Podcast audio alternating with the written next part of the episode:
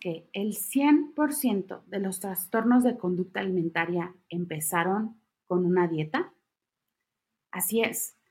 Y el número de niñas que hacen su primera dieta a los 13 años o aún más jóvenes es terrorífico y te partiría el corazón.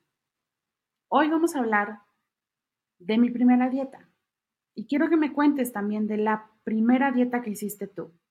Espero que escuchar mi historia y algunos datos interesantes sobre el riesgo de hacer dietas.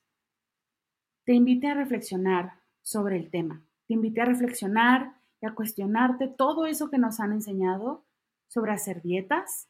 Y al referirme a dieta me refiero a esta restricción de alimentación, a esta hojita que nos dan a muchas con todos los alimentos que puedes y que no puedes comer, que nos hace poner muy en riesgo nuestra salud y nos convierte en guerreras absolutas en contra de la comida. Hola, yo soy Gaby Mireles, soy tu coach de amor propio, activista de aceptación corporal y una mujer gorda que ha hecho dietas toda su vida.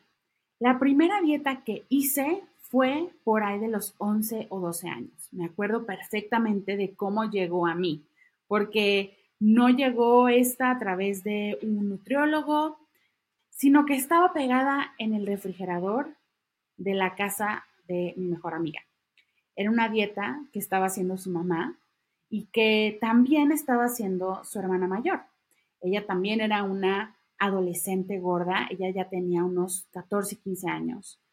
Y me acuerdo muy bien de varias cosas que venían en esa hoja, que era queso cottage, eh, yogur natural, apio.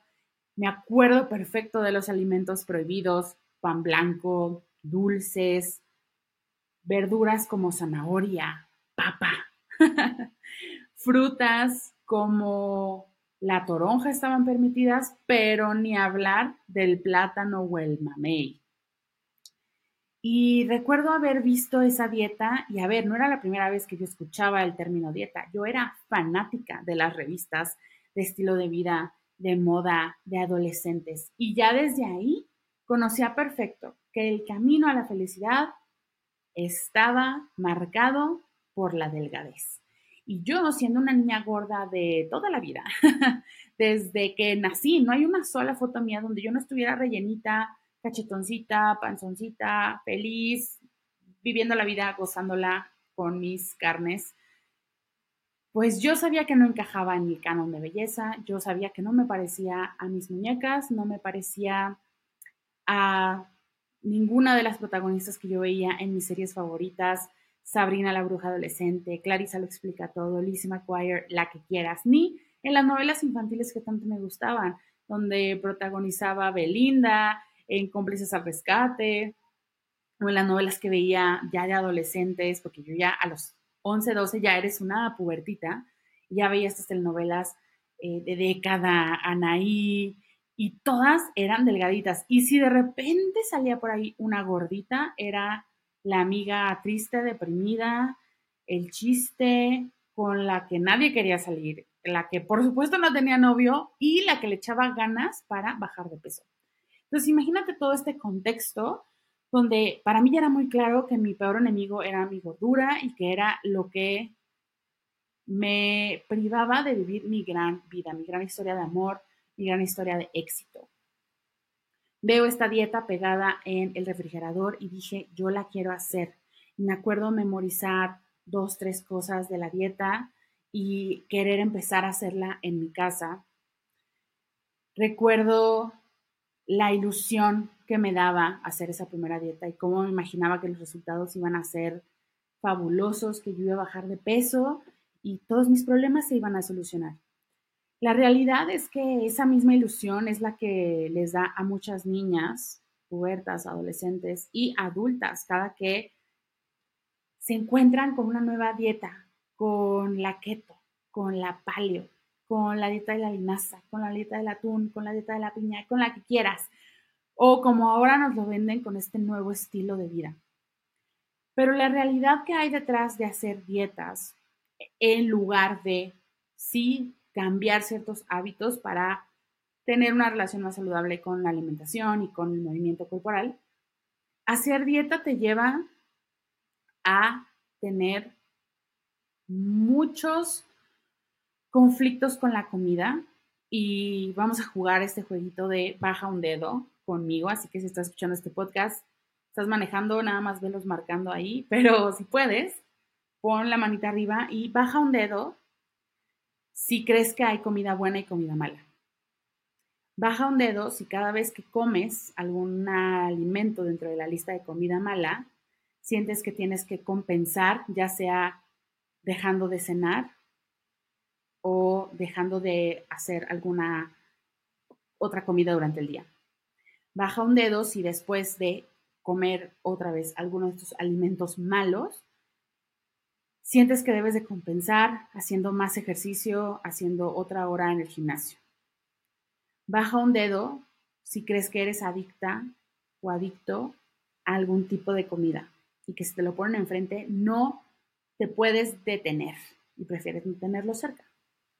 Baja un dedo si te da vergüenza comer enfrente de los demás, es enfrente de tus compañeros de trabajo, enfrente de tus amigos, enfrente de tu pareja, enfrente de tus familiares.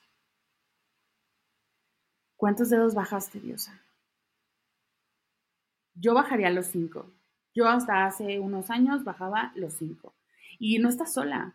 Todo eso viene de hacer dietas. Estoy segura, daría casi lo que fuera asegurándome, 99% segura, de que si bajaste dos o más dedos, has hecho aunque sea una dieta en tu vida.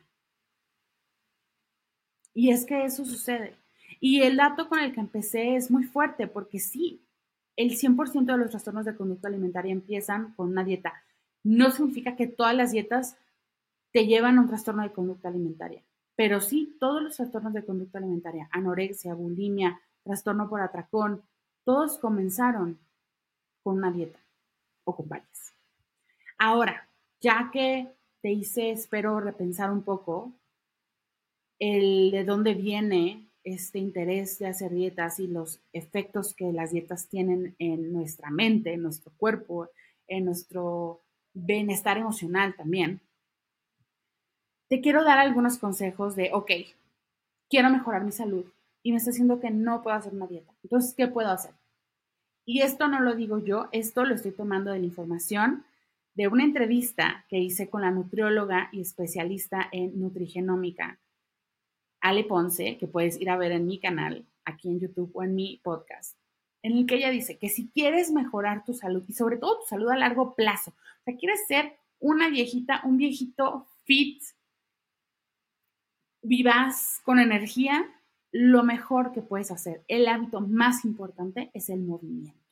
Así es, mover tu cuerpo 20 minutos al día, como tú quieras. Si eso es subir y bajar escaleras, si eso es ir a caminar al parque, una clase de zumba, hacer una clase de pilates a través de YouTube, eh, bajar una app para hacer rutinas, eh, salir a pasear a tu perro, o claro, ir al gimnasio, correr, entrar por un maratón, lo que tú quieras. 20 minutos al día de movimiento físico es lo más benéfico para tu cuerpo. En toda la entrevista, spoiler, ella no menciona jamás hacer dieta, restringir alimentos, dejar de comer pan, tortilla, no.